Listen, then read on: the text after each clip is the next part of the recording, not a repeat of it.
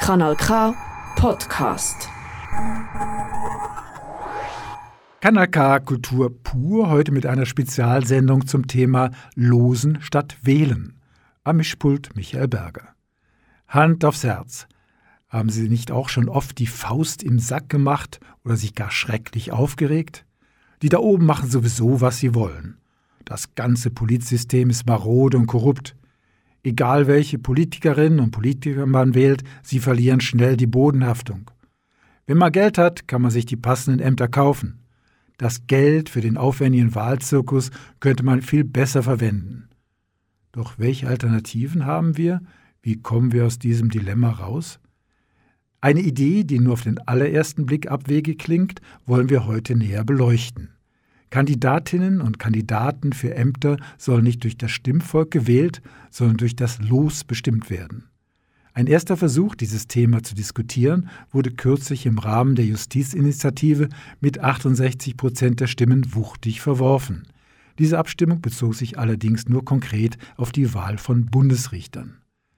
Ich habe mit fünf Expertinnen und Experten über das Thema Losen statt Wählen gesprochen.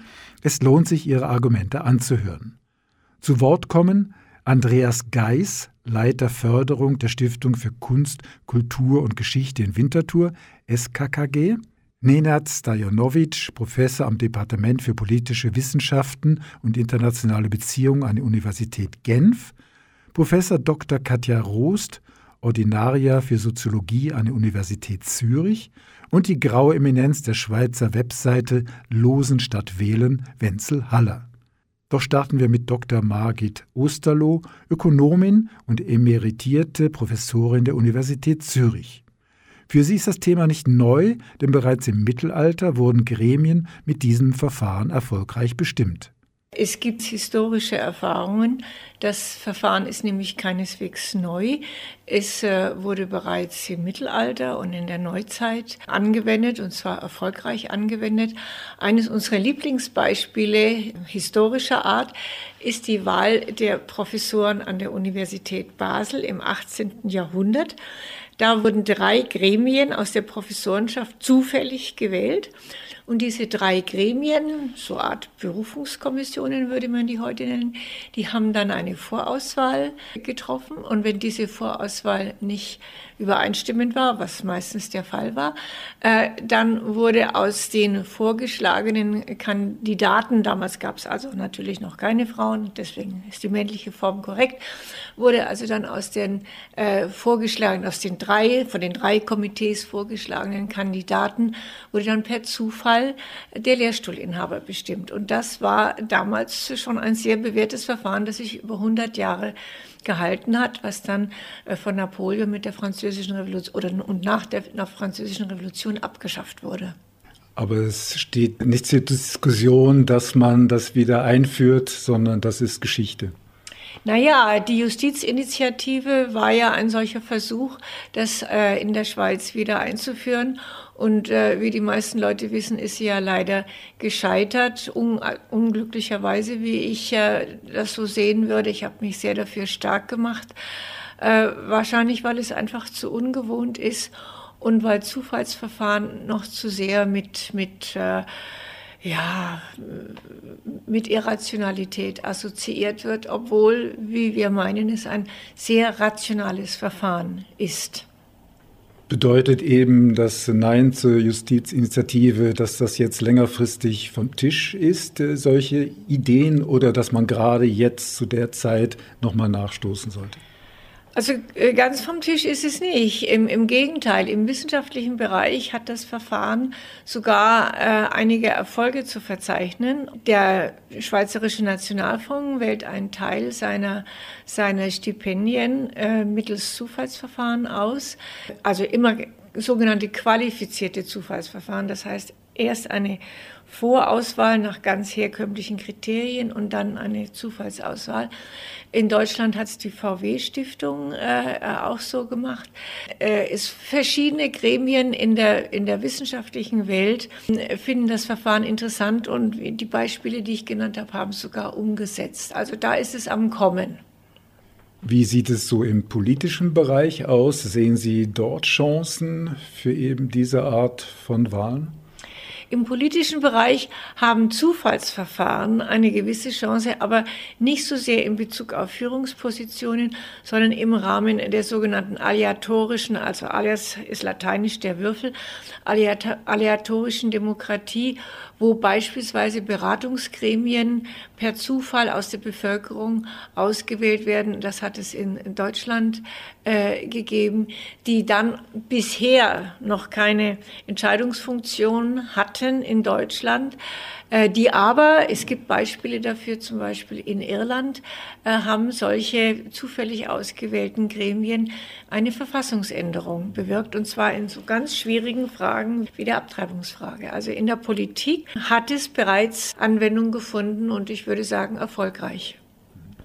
Aber wie sehen die Zukunftsaussichten aus für diese Verfahren in der Politik, gerade in der Schweiz? Naja, also ich bin äh, schon natürlich enttäuscht gewesen über, das, äh, über die Volksabstimmung zur Justizinitiative, aber wir wissen ja, zum Beispiel beim Frauenstimmrecht hat es auch lange gedauert.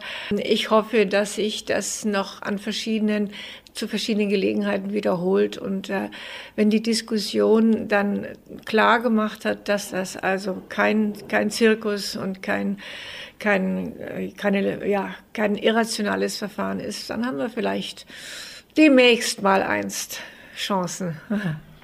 Die Schweiz ist ja sehr stolz auf die direkte Demokratie ja. und äh, auf das Verfahren, das jetzt eben aktuell ist. Andere Länder orientieren sich auch daran und finden die Schweiz noch ein interessantes Beispiel. Ist damit dann die Schweiz für Losen statt Wählen besonders prädestiniert oder gerade nicht? Also in der Schweiz sind sicherlich solche Gedanken, solche Bottom-up, also von unten nach oben äh, regieren Gedanken äh, populärer als in, in anderen Ländern, speziell innerhalb der EU. Aber die Schweiz hat natürlich mit der direkten Demokratie schon etwas, was die anderen Länder nicht haben, was vielleicht die Notwendigkeit von aleatorischen oder Zufallselementen etwas weniger dringlich erscheinen lässt. Allerdings äh, muss man wissen, dass die äh, Abstimmungsbeteiligung bei den Volksabstimmungen in der Schweiz ist sehr gering, meistens unter 50 Prozent. Und es sind immer dieselben. Also es sind immer die Bildungsbürger, die äh, ständig abstimmen gehen und die der Bildung nicht so geneigten Bürger sind dann meistens äh, unbeteiligt. Und das könnte man mit aleatorischen Verfahren bessern.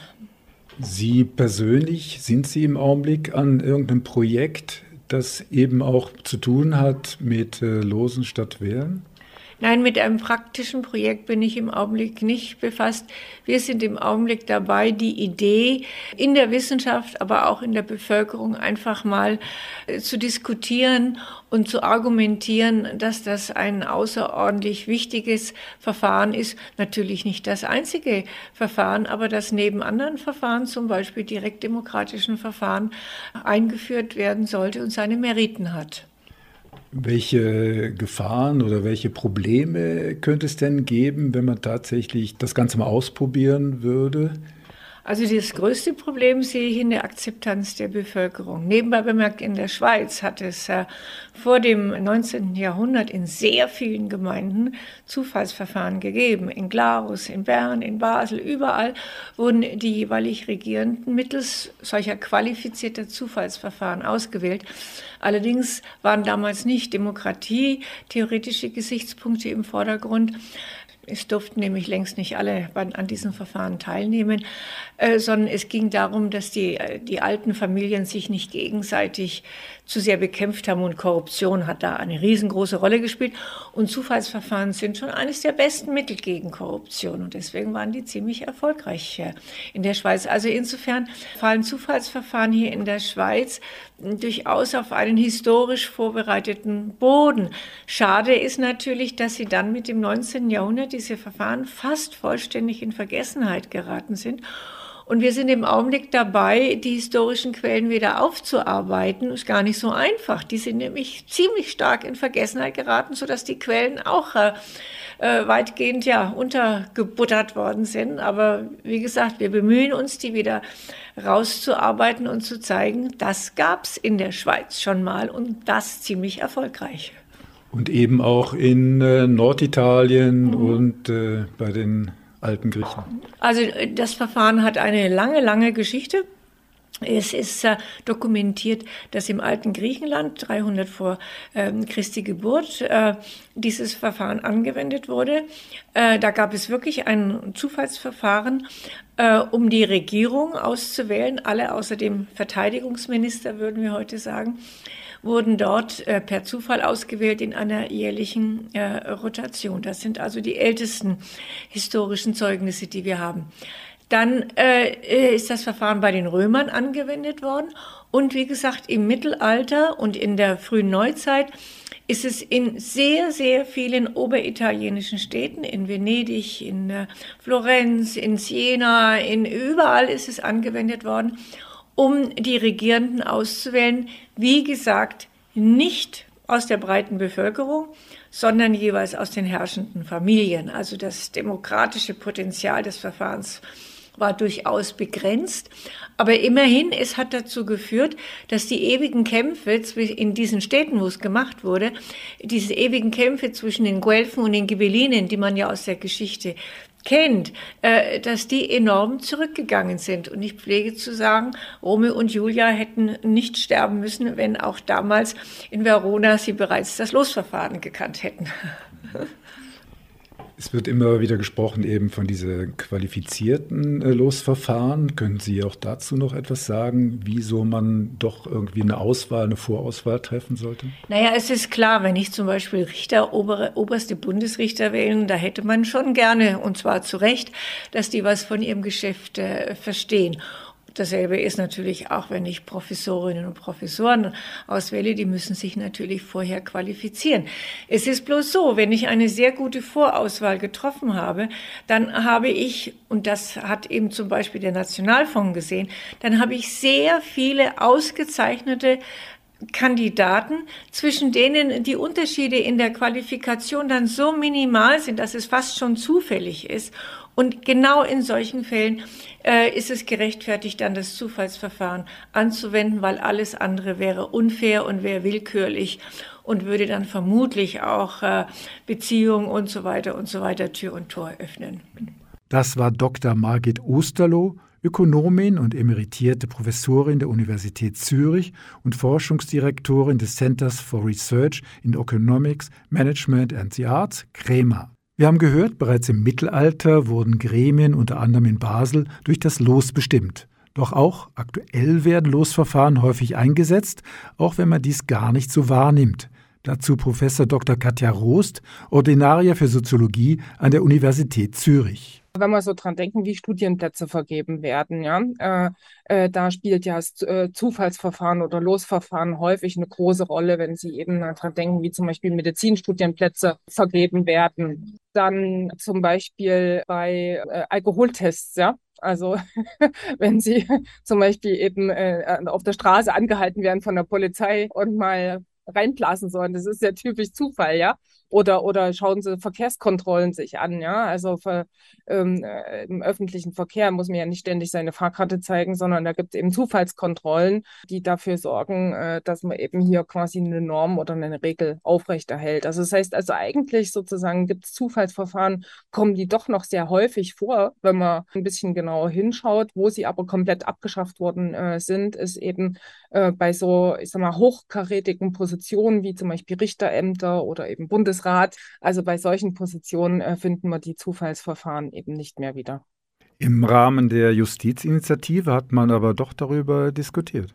Genau, das war also auch gut gewesen, ja, dass man sowas, also da sieht man auch, dass das also jetzt wiederbelebt wird, das Verfahren. Das sehen wir in verschiedenen äh, Bereichen, kommt das äh, stärker, weil man eben merkt, okay, die ähm, Rationalität hat äh, ihre Grenzen, ja, also viel, viel ist eben doch Zufall, ja, und insofern ist es dann auch fairer, den Zufall entscheiden zu lassen, als da eine Pseudorationalität zu unterstellen. Aber bei der Justizinitiative hat man natürlich schön gemerkt, auch an dieser Argumentation der Gegner, äh, dass das eben in den Köpfen noch nicht so angekommen ist. Ne? Da gab es ja dann so Argumente, würden sie ihre ähm, äh, Frau sozusagen per Losverfahren sich zuteilen lassen. Ja, das ist natürlich so ein bisschen also an Haaren herbeigezogen oder ähm, äh, tut das also, ich sag mal, bewusst ins Lächerliche ziehen, ja, solche Verfahren. Und da sieht man also, wie stark quasi die Leute weiterhin noch in dieser Aufklärung eben verhaftet sind. Also, dass man das Gefühl hat, man äh, hat also alles im Griff und äh, man kann sozusagen äh, die Beste oder den Besten ja auswählen wählen. Also das heißt, also in den Köpfen ist sehr, sehr stark eben drin, dass äh, Zufall eben zu schlechteren ähm, äh, Ergebnissen führen würde, als eben diese qualifizierte Auswahl, die man heute vornimmt. Wie interpretieren Sie das Ergebnis der Abstimmung zur Justizinitiative? Ist das Thema äh, Losen jetzt vom Tisch oder sollte man das Thema jetzt erst recht weiter lancieren? Ich denke, das ist äh, zunächst mal bei der Justizinitiative äh, vom Tisch, aber das heißt nicht, äh, dass dieses ganze Thema des Losens, äh, das ähm, äh, kommt immer mehr an der Wissenschaft, äh, sieht man, ähm, dass das eine ganz große Bedeutung einnimmt. wenn Sie sich zum Beispiel mal die Forschung anschaut, was ist zum Beispiel der CEO-Effekt, also der, welchen Effekt hat also der Manager überhaupt auf ein Unternehmen, ja. Ähm, da war mir ja früher der Überzeugung, dass der sozusagen alles steuert und, und ganz, ganz wichtig ist. Und mittlerweile dominiert eigentlich die Forschung, die sagt, okay, ähm, das ist also doch äh, sehr stark eben zufallsgetrieben. Ja, also im Endeffekt ist es, ich sag mal jetzt nicht wurscht, wer da vorne ist, aber ich sag mal, da spielen so viele Faktoren eine Rolle, ja, äh, die also CEO unabhängig sind, also zufallsbestimmt sind. Und das heißt also anhand solcher Forschung äh, sehen Sie, dass also ich sag mal diese Rationalität, ja, oder dieser aufklärerische Gedanke, der ähm, kommt stärker in den Hintergrund, ja, aber dem muss man halt Zeit geben und die Zeit äh, für die Justizinitiative war zu früh gewesen. Die Leute sind im Kopf noch nicht äh, dazu bereit. Das ist, merkt man auch in der Wissenschaft, dass es also äh, solche Beiträge zum Teil schwer haben, äh, um im Mainstream zu bestehen, also überhaupt angenommen zu werden, weiterhin in Zeitschriften. Ja.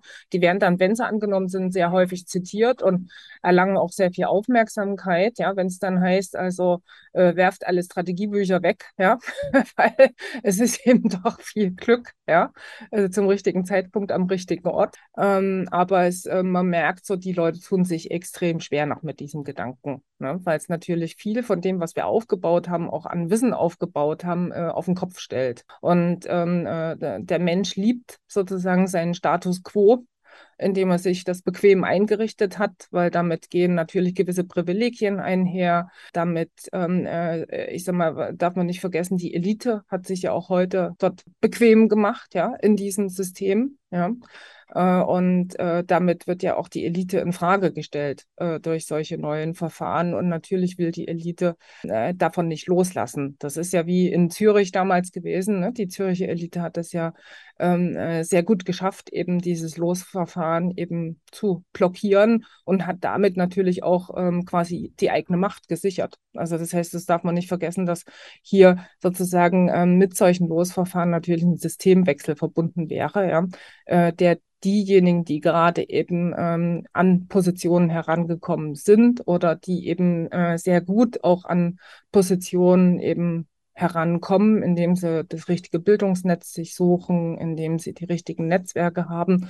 Ähm, das wird ja durch Losverfahren eben erodiert, ist äh, so also dann nicht mehr möglich, über Seilschaften zum Beispiel nach oben zu kommen oder über eben, äh, ich sag mal, bisherige Verfahren und natürlich wehrt sich die Elite dagegen. Hätten Sie irgendeine ganz konkrete Idee, äh, für politische Ämter auf Gemeinde- oder kantonaler Ebene, wo man das nochmal ausprobieren könnte?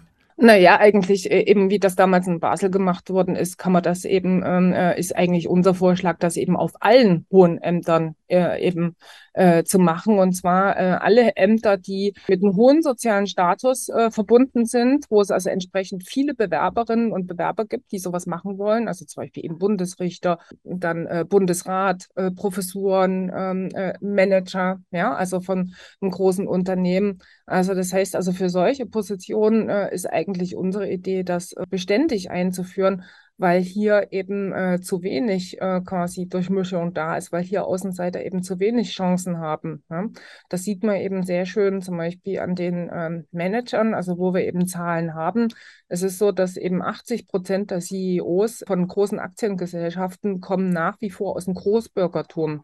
Das ist eine Schicht, äh, die in der Gesellschaft weniger als ein Prozent der Bevölkerung ausmacht. Und hier sieht man eben sehr stark, dass also von Chancengleichheit keine Rede sein kann, sondern äh, dass eben, äh, ich sag mal, um so eine CEO, auf so eine CEO-Position zu kommen, spielt eben der Stallgeruch und die entsprechende, ich sag mal, Elite-Ausbildung und entsprechende Netzwerke, die man eben mitbringt, eine große Rolle. Und solche Zufallsverfahren würden natürlich den ganzen ähm, Pool hier öffnen für andere qualifizierte Personen. Und ähm, natürlich wehrt sich die Elite dagegen. Also das heißt, äh, man hat ja quasi, heutzutage haben wir ja an, angeblich sozusagen Chancengleichheit in heutigen Gesellschaften, weil eben jeder studieren kann und das Bildungssystem offen ist, aber von Chancengleichheit kann ja keine Rede sein, wenn wir uns die Zahlen anschauen, wie, ich sag mal, geschlossen quasi die Systeme weiterhin sind. Eben auch äh, eher geschlossen für Frauen. Hätten Frauen auch mehr Chancen mit solch neuen Ideen? Wir denken ja, also und darauf äh, deuten auch unsere Ergebnisse hin, ähm, weil Frauen eben eine sehr starke Wettbewerbsaversion auch haben. Also das heißt, äh, Frauen äh, werden eben, äh, ich sag mal, wir haben ja weiterhin eben sehr starke Geschlechtervorstellungen in unserer Gesellschaft, ähm, die ich sag mal, durch die Familie weitergegeben werden. Ja? Also da haben die Unternehmen jetzt gar nichts damit zu tun, ja? sondern halt, äh, ich sag mal, wie wir aufwachsen. Und da ist man halt, ich sag mal, schon die äh, bessere Frau, wenn man eben, äh, ich sag mal, weibliche Züge zeigt, eben solidarisch äh, ist und ähm, warmherzig ist und sich vielleicht auch nicht so in den Vordergrund äh, drängt und immer sagt, ja, aber ich weiß das auch, ja oder ähm, äh, so ein bisschen ellenbögelt. Ne? Das gehört quasi nicht zu einer Frau dazu, zu unserem Rollenbild von einer guten Frau. Und entsprechend richten sich die Frauen danach und drängeln sich natürlich auch nicht nach solchen Positionen, ja, weil das eben als unweiblich gilt.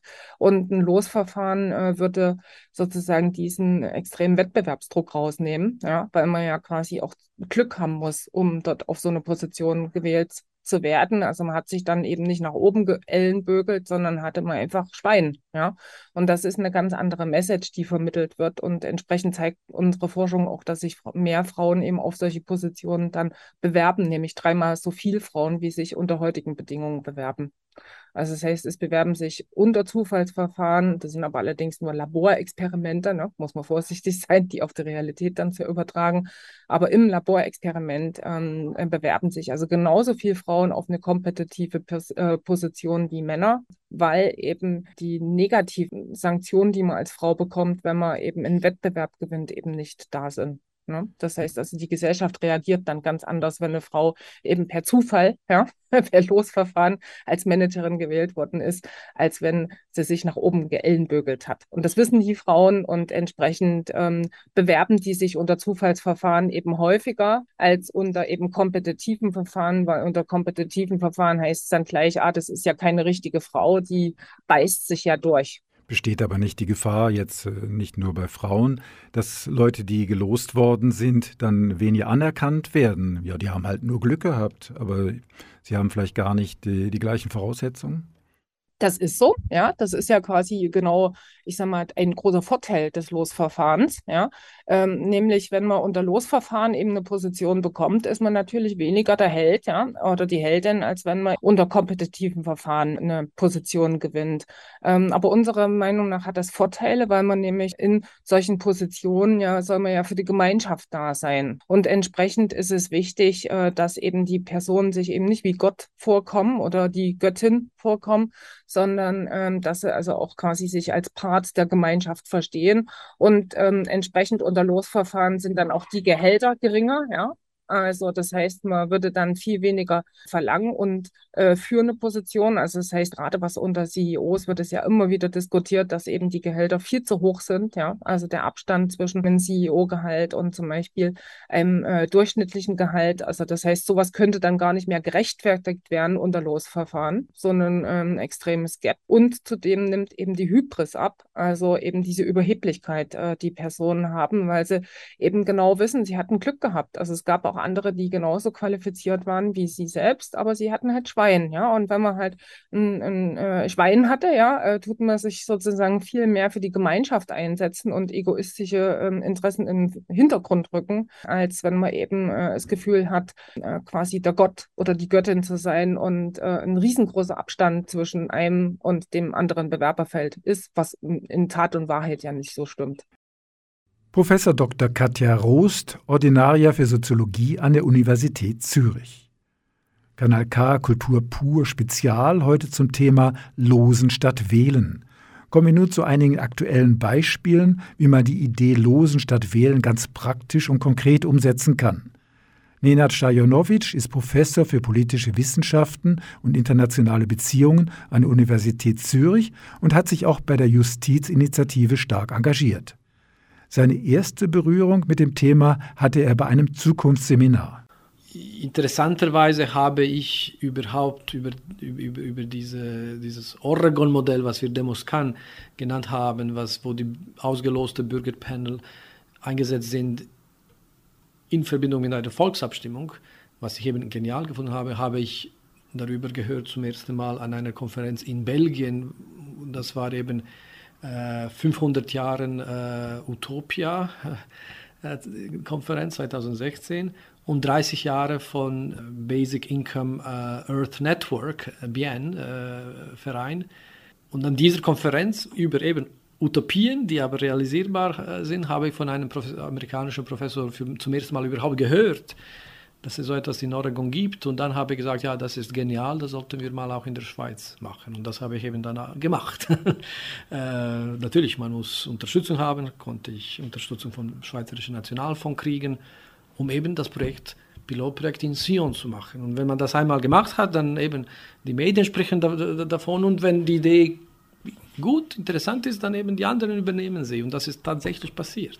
Sie betreuen verschiedene Projekte im Bereich von Demokratie und dort auch ganz spezielle Projekte im Bereich Losen statt Wählen. Welche Projekte sind das? Seit äh, 2019 mit, äh, mit meinem Team an der Universität Genf organisieren wir verschiedene sogenannte Bürgerpanels oder Panel Citoyen auf Französisch das heißt, Panels von einer Gruppe äh, ausgelosten Bürgerinnen und Bürger in einer Stadt oder in einem Kanton, die sich dann während einer gewissen Zeit, in der Regel zwei Wochenende, mit einem politischen Thema auseinandersetzen und am Ende einen Bericht verfassen. Wo finden solche Panels im Augenblick statt oder haben stattgefunden? Also wir haben das erste Pilotprojekt äh, in Sion oder Sitten auf Deutsch, äh, die Hauptstadt von Wallis, organisiert äh, im Herbst 2019. Das war das erste Projekt. Und ich war dann sehr überrascht, dass dieses Projekt ein, ein starkes Echo in den Medien hatte, in der ganzen Schweiz, so dass wir dann 2020, natürlich leider wegen der Pandemie ein bisschen gebremst, aber 2020 und 2021 mehrere Anfragen bekommen haben von Kantonen und Städten, können Sie so etwas auch bei uns machen. Und äh, mit dem Resultat, dass am Ende von diesem Jahr, jetzt 2022, werden wir insgesamt in der Schweiz gut zehn von solchen Bürgerpanels äh, organisiert haben. Und äh, äh, nicht dann an allen äh, war ich dann ähm, als Hauptorganisator Organisator beteiligt, weil ich bin eigentlich Wissenschaftler und möchte gerne auch diese logistische, organisatorische Sachen auch äh, anderen äh, Kolleginnen und Kollegen überlassen. Aber ich war dann involviert in all diesen Projekten und das waren Projekte äh, zweimal im, im Kanton Genf auf kantonaler Ebene, einmal in der Stadt Lausanne in einem Quartier von Lausanne, dann in Yverdon-les-Bains in der Westschweiz und letztes Jahr im September haben wir begonnen, äh, in der Deutschschweiz auch diese Bürgerpanels zu organisieren. Dort war die Zusammenarbeit mit dem Kanton Zürich und dem Zentrum für Demokratie Aarau, wo ich auch als, als ähm, Forscher äh, früher tätig war und heute bin ich auch dort affiliiert. Äh, eben haben wir äh, Bürgerpanel in, in der Stadt Uster, dann in der Stadt Winterthur und jetzt im September in der Stadt Talwil organisiert. Und jetzt Ende Jahr oder Januar 2023 kommen noch ein Bürgerpanel in Bellinzona, zum ersten Mal in der italienischen Schweiz und im Kanton Aargau. Wissen schon, wo im Kanton Aargau? Also das äh, ist eine Zusammenarbeit zwischen ähm, dem Zentrum für Demokratie Aarau und dem Kanton Aargau, also die Staatskanzlei.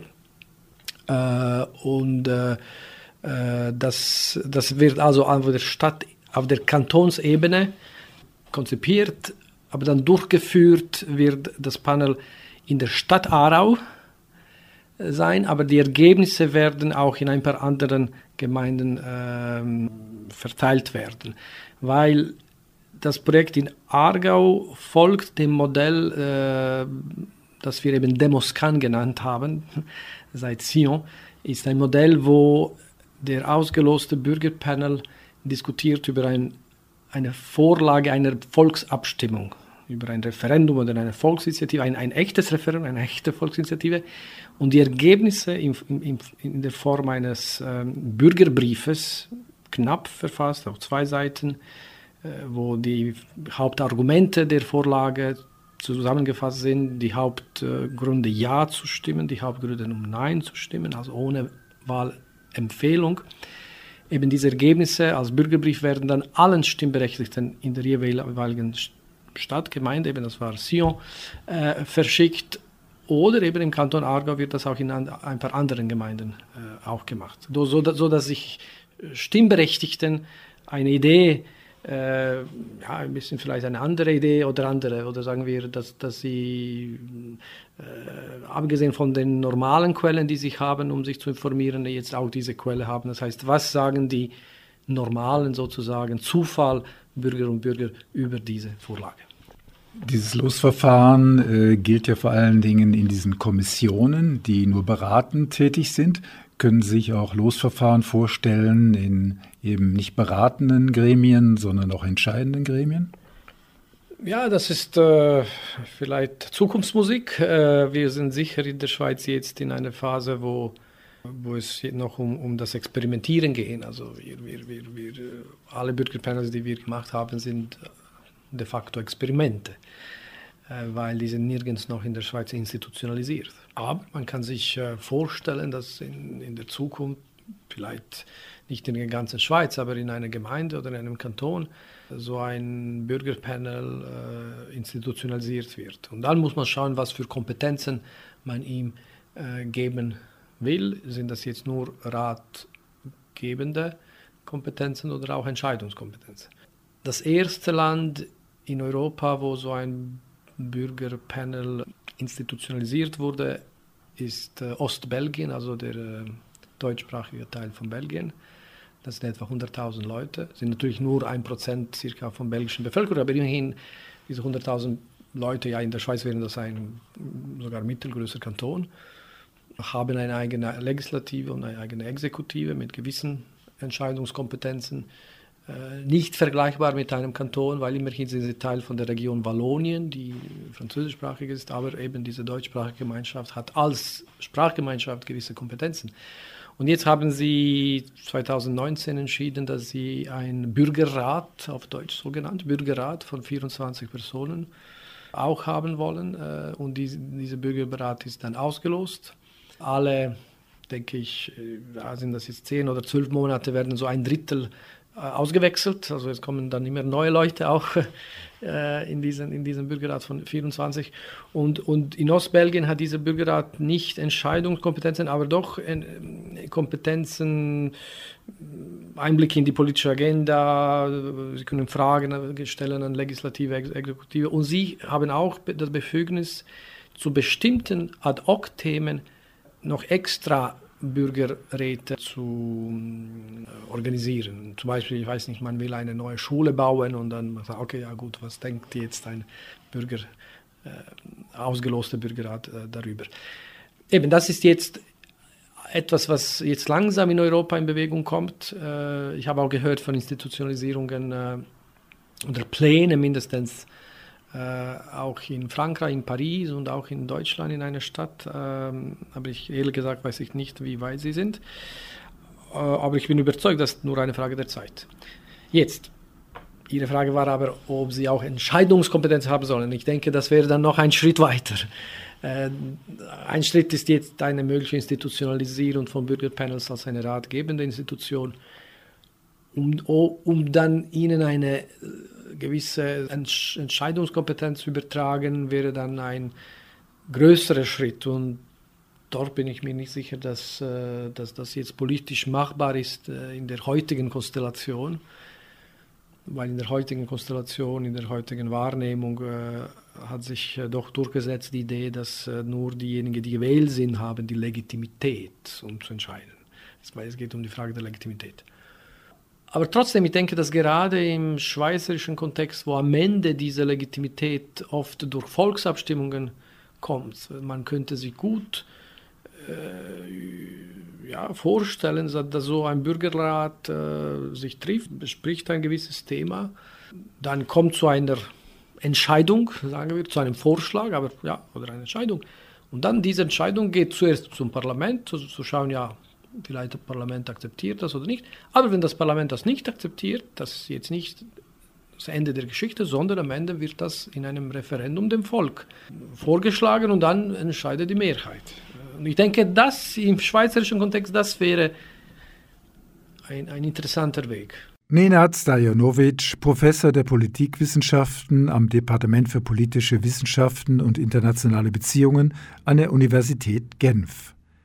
Ebenfalls sehr praktische Erfahrungen hat Andreas Geis, Leiter Förderung der Stiftung für Kunst, Kultur und Geschichte in Winterthur, gemacht. Die SKKG hatte 400.000 Franken zu vergeben und wollte neue Wege gehen. Um das Geld zu verteilen, wurde ein Gremium gebildet, welches nicht wie üblich bestimmt oder gewählt wurde, sondern durch das Los bestimmt wurde. Uns ist die Partizipation wichtig und dass Menschen teilhaben, teilhaben können, die das sonst nicht tun. Und die Frage ist ja immer, wie findet man die eigentlich, die das sonst nicht tun? Und da gibt es zwei Möglichkeiten, wenn man fragt und dann melden sich die, die es sonst nicht tun, aber unbedingt gerne machen würden und denken, sie könnten es. Und es gibt eben die Möglichkeit zu losen. Und wir, uns war dieser magische Effekt vom Losen, der war uns ganz wichtig bei dem Projekt. Hattet ihr irgendwo Vorbilder oder ist das äh, eine Idee gewesen, die ihr einfach mal ausprobieren wolltet? Es gibt schon Vorbilder, so Bürgerratsbewegungen, die gibt es in Deutschland, die gibt es aber auch in anderen europäischen Ländern. Und ähm, die losen auch, allerdings ähm, geschichtet und versuchen dann auch noch irgendwas abzubilden mit dem, mit dem Los und äh, an denen haben wir uns orientiert. Sonst ist mir zumindest kein Projekt bekannt, das das so macht. Wie war dann der Ablauf, äh, diese Leute zu finden über das Losverfahren? Ja, das ist ganz einfach. Das kann man beauftragen. Die Stadt Winterthur hat uns unterstützt dabei, weil nur die haben ja die Grundgesamtheit der Bewohnerinnen und Bewohner, aus der man auslosen kann. Und ähm, wir haben die beauftragt, bitte 100 ähm, männliche und 100 weibliche Personen ab 18 Jahren aus dem Verzeichnis der Bewohnerinnen und Bewohner zu losen, auszulosen und denen einen von uns verfassten Brief zu schicken. Das heißt, ich weiß bis heute auch gar nicht, wer überhaupt alles diesen Brief bekommen hat. Das ist selbstverständlich Datenschutz und äh, uns sind die Adressen nicht bekannt. Ich weiß also gar nicht, wer da dabei war. Waren das äh, nur Personen, die selber wählen können? Ähm, die, der, der Auftrag war, ähm, aus der Wohnbevölkerung zu losen. Das heißt, es müssten auch Menschen dabei gewesen sein, die kein Wahlrecht haben, also die ähm, keinen Aufenthaltstitel haben, der das ermöglicht zu wählen. Was war dann der zweite Schritt, als ihr eben diese Person mitgeteilt bekommen habt? Mitgeteilt bekommen, muss ich jetzt korrigieren, haben wir sie ja nicht. Wir haben sozusagen das das war eine Blackbox. Es gibt meine Kollegin, die die Projektleitung haben, die haben 200 Briefe unterschrieben, blanko. Und die Stadt hat sie etikettiert und, und losgeschickt, also städtisches, städtische Post, also in unserem Umschlag mit unserer Briefmarke, selbstverständlich unser Briefpapier, Unterschrift meiner Kollegin. Und dann war das ähm, wirklich die, die lange Phase des Bangens. Was passiert da? Und auf einmal kam die erste Rückantwortkarte und die zweite und die dritte und äh, wir waren ja überglücklich.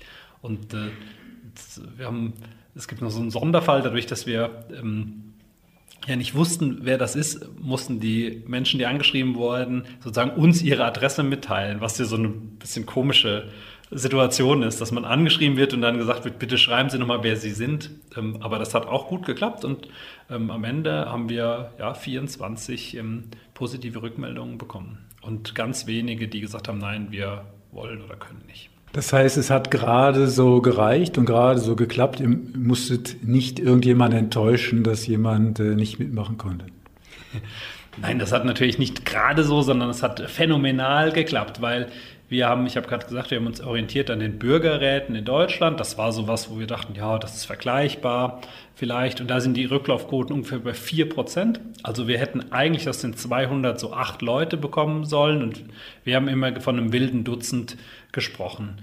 Und ähm, dass es dann doppelt so viele waren, das war natürlich großartig. Und ähm, wir hatten dann überlegt, können wir uns das zutrauen? Ähm, beziehungsweise die Projektleiterinnen haben sich überlegt, ob sie sich das zutrauen können. Und ähm, Sie haben Ja gesagt zu jedem Einzelnen, zu jeder Einzelnen und das war, glaube ich, die absolut richtige Entscheidung. Was waren jetzt konkret die Aufgaben für dieses Komitee? Die Aufgabe war, 400.000 Schweizer Franken an Kulturprojekte in Winterthur zu verteilen. Projekte, die sich vorher um Förderung beworben haben.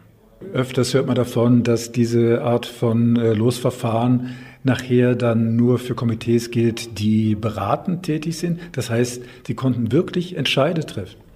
Genau, das war unser Ziel. Unser Ziel ist, Partizipation zu ermöglichen, Menschen partizipieren zu lassen, die das sonst nicht tun.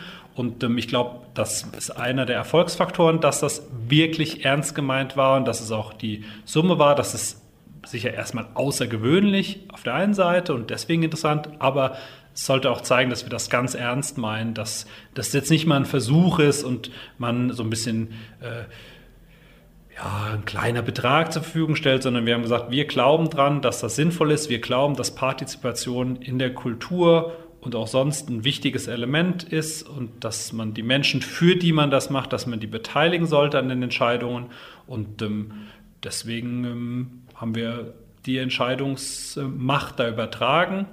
Selbstverständlich gab es Regeln, also das musste nachvollziehbar sein, das muss irgendwie schriftlich ablaufen, also dass da jetzt kein, ähm, äh, das ist sehr gemeinnütziges Geld, ähm, das wir hier vergeben. Das heißt, wir haben da eine gewisse Sorgfaltspflicht, aber es gab keine inhaltlichen äh, Vorgaben, die das stark eingeschränkt haben.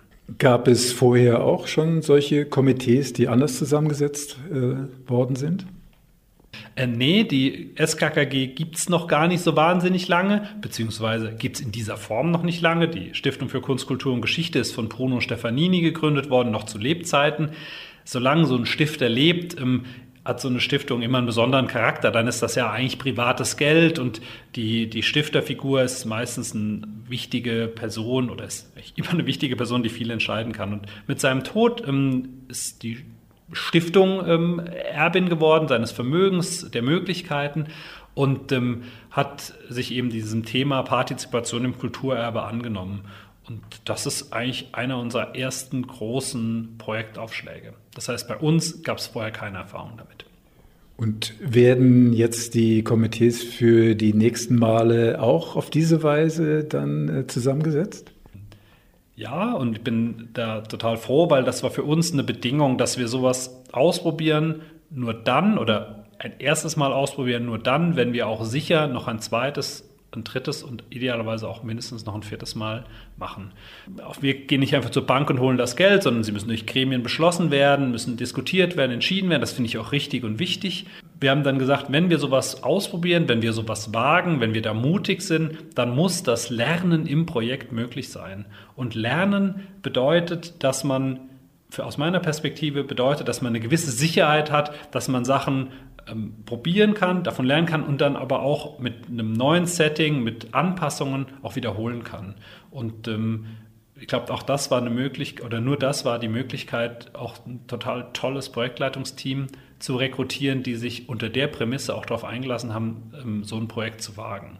Äh, weil das natürlich ja nur die, die, der erste, die erste Durchgang war und wir beim zweiten und dritten Mal bestimmte Sachen auch besser und anders machen wollen.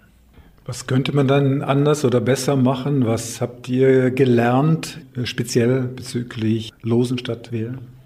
Was wir gelernt haben, wenn es um die Rekrutierung des äh, Komitees geht, ist, dass das ein, dass das, was wir vermutet haben, nämlich, dass es ein ganz besonderer Moment ist, wenn man als wenn man sozusagen aus heiterem Himmel einen Brief bekommt und eingeladen wird, ähm, dass das ja, Kräfte und Energien freisetzt und ähm, die, die Menschen bewegt. Und das finden wir wichtig, weil es eine große Aufgabe. Das heißt, da an der Stelle würden wir ähm, nichts ähm, ändern. Was wir ähm, vielleicht gelernt haben oder was wir beobachtet haben, ist, dass auch auf so äh, zufällige Auswahlen sich dann bestimmte Gruppen stärker melden als andere. Was meine ich damit? Wir haben mehr Männer als Frauen, wir haben mehr Ältere als Jüngere in dem Komitee gehabt. Äh, das ist was, ähm, was man so ein bisschen vermuten konnte, ähm, dass es da so eine Selbstlegitimation nochmal gibt. Ähm, und das ist jetzt was, was wir nochmal anschauen müssen, ob wir da irgendwie gegensteuern beim, beim nächsten Losen oder nicht. Das ist jetzt aber was, was die, was die Kolleginnen und Kollegen äh, entscheiden müssen die müssen auch entscheiden, äh, wie viele Lose verschickt man eigentlich beim nächsten Mal. Jetzt haben wir die, äh, mit einem 24er-Gremium gemacht. Wenn man jetzt sagt, das hat sich ein bisschen rumgesprochen, dass das auch Spaß macht, melden sich beim nächsten Mal dann 50 oder sagen gar alle 200 zu. Das wäre natürlich dann, äh, würde das mit unserem Verfahren nicht mehr funktionieren. Das sind so Sachen, die wir ein bisschen im Blick haben müssen. Ähm, das andere, was wir anschauen wollen, ist, was bedeutet es eigentlich für den Prozess? Der Prozess war vorgegeben, zumindest in den großen Schritten. Das hat was damit zu tun, dass wir dem, den Ausgelosten ungefähr eine Idee davon geben wollten, was sie erwartet, wenn sie Ja sagen, dass sie die Zeit einplanen können, dass sie wissen, wie groß ihr Commitment sein muss. Und der, was wir gelernt haben, ist, dass da eventuell noch mehr Freiheit gegeben werden kann, dass so ein Komitee, wenn es wieder so gut läuft, äh, eventuell auch über das Verfahren noch stärker mitbestimmen kann.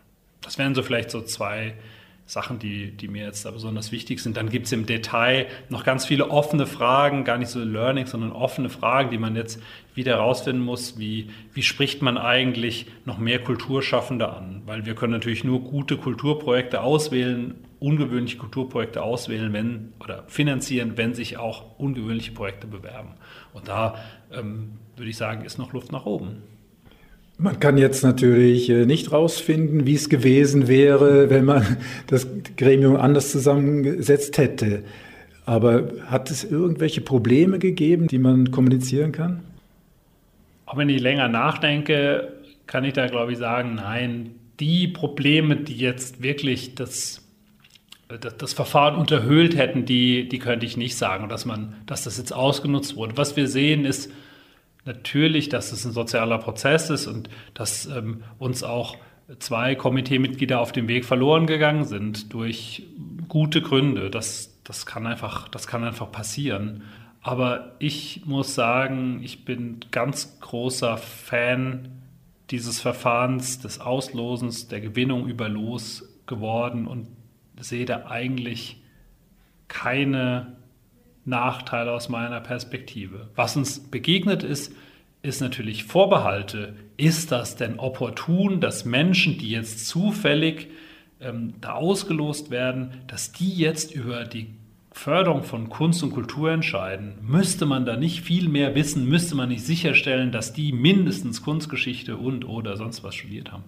Ähm, und ja, unsere Antwort darauf ist nein. Das ist äh, genauso unser Setting. Wir wollen die, für die das ist, beteiligen, auch in die Verantwortung nehmen. Partizipation heißt auch Verantwortung teilen. Und ähm, ja, ich würde mir sehr wünschen, dass wir da dabei bleiben. Andreas Geis, Leiter Förderung der Stiftung für Kunst, Kultur und Geschichte in Winterthur, SKKG. Wir haben in den letzten 45 Minuten Kanal K Kultur pur einige theoretische und auch praktische Informationen zum Thema Losen statt Wählen gehört. Wenzel Haller aus Aarau setzt sich seit vielen Jahren mit der Problematik auseinander und hat auch verschiedene Veranstaltungen dazu organisiert, unter anderem gemeinsam mit dem Demokratiezentrum in Aarau. Wenzel Haller engagiert sich stark im Bereich Kulturaustausch, doch was motiviert ihn, sich mit dem Thema Losen statt Wählen auseinanderzusetzen? Also mich, mich interessiert an der Losfrage natürlich da, dass es äh, das ganze politische System, das da bei uns herrscht, eigentlich stark in Frage stellt und dass es mir erscheint, dass einfach die im Augenblick oder den letzten 10, 20 Jahren sich überhaupt nicht verändert in dem politischen System und dass ich, wenn ich da mit Leuten über das rede, über das Losverfahren, eigentlich immer unmittelbar in relativ interessante Diskussionen hineinkommen, wenn ich da sage, dass man könnte den Stadtpräsident oder die Präsidentin per Los bestimmen, dann kommt immer sofort natürlich die erste Antwort ist, nein, das kann doch nicht jeder. Und dann kommt man so in eine Diskussion über Qualifikationen und dann wird doch alles ziemlich schnell sehr offen und dann können sich ganz viele Leute auch schnell mal vorstellen, dass auch ein Coiffeuse oder ein Sanitärinstallateur könnte die da machen. Aber wenn man es einfach nicht reflektiert, dann ist es einfach ein Jurist oder äh, irgendein Ökonom oder ein Banker. Aber dass man auch andere Leute könnte zu, zu in der Politik neu herbringen, ist einfach überhaupt nicht im, im Denken der Leute drin. Was hieße das jetzt konkret für Aarau? Also ich würde gerne in nächster Zeit mal so Diskussionsrunden machen und zwar zum Thema, äh, soll das äh, Parlament der Stadt Aarau per Los bestimmt werden?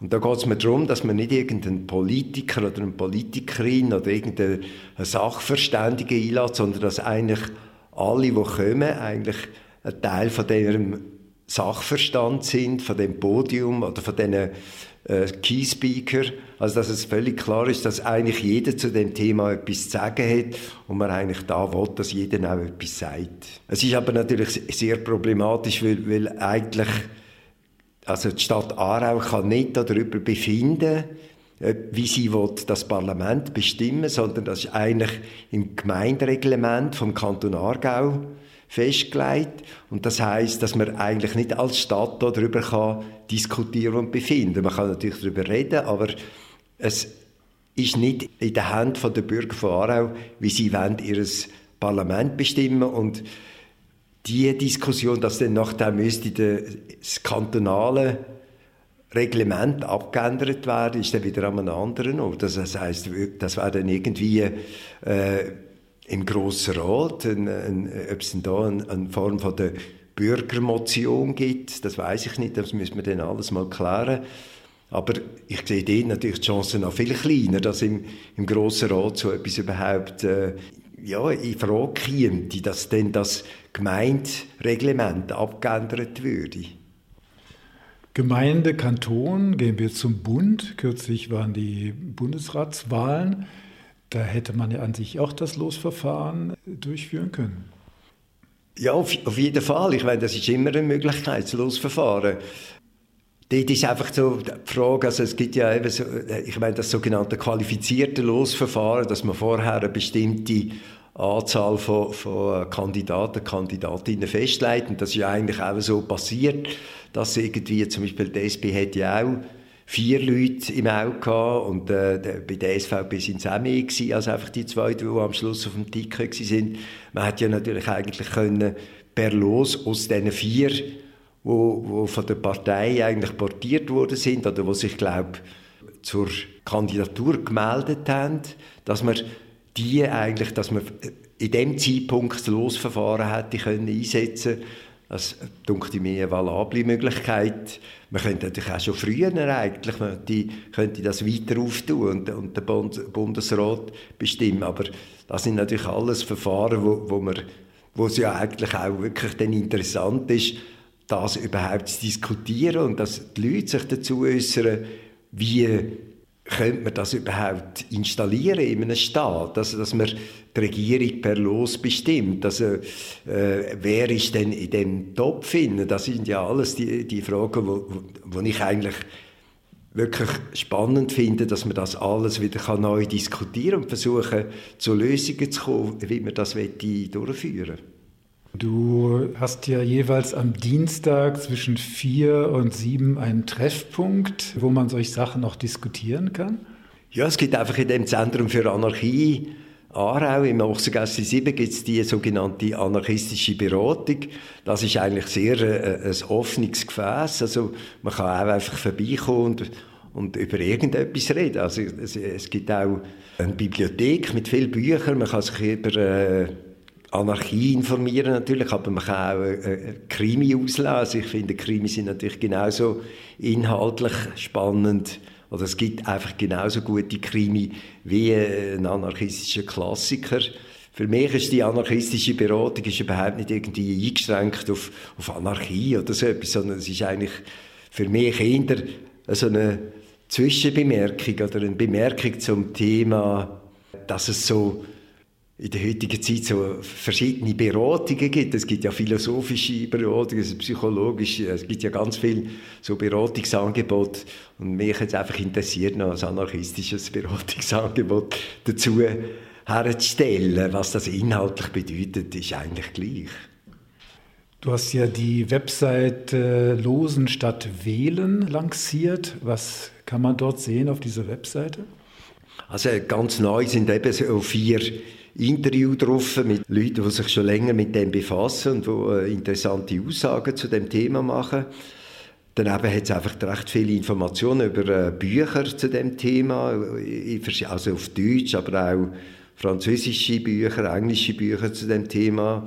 Und äh, der Haupttext, wo etwa A4 Seiten ist, der ist in der Zwischenzeit etwa in 18 Sprachen und äh, Schriften drauf. Also man kann den auch auf Russisch oder auf äh, Arabisch, äh, Hebräisch, Hindi, also in ganz verschiedenen Sprachen und, und Schriften lesen. Es ist uns wirklich, oder mir auch darum gegangen, dass da nicht äh, einfach europäisch bleibt, sondern dass es eigentlich überall kann auch wahrgenommen werden kann. So.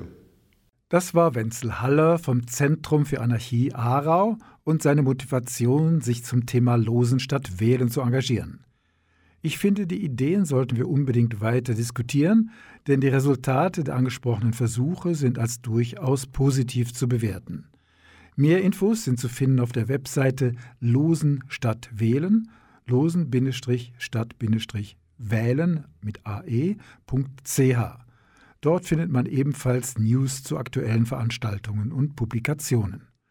Das war's von Kultur pur. Wir hörten Beiträge von Prof. Dr. Margit Osterloh, Ökonomin, emeritierte Professorin der Universität Zürich und Forschungsdirektorin Kremer, Center for Research in Economics, Management and the Arts Professor Dr. Katja Rost, Ordinaria für Soziologie an der Universität Zürich mit Schwerpunkten Wirtschafts- und Organisationssoziologie, Nenad Stajonovic, Professor der Politikwissenschaften im Departement für politische Wissenschaften und internationale Beziehungen an der Universität Genf, Andreas Geis, Leiter Förderung der Stiftung für Kunst, Kultur und Geschichte SKKG und Wenzel Haller, Aktivist und Betreuer der Webseite losenstadtwählen.ch. Vom Mischpult verabschiedet sich Michael Berger. Das ist ein Kanal K Podcast Jederzeit zum Nachhören auf kanalk.ch oder auf deinem Podcast App.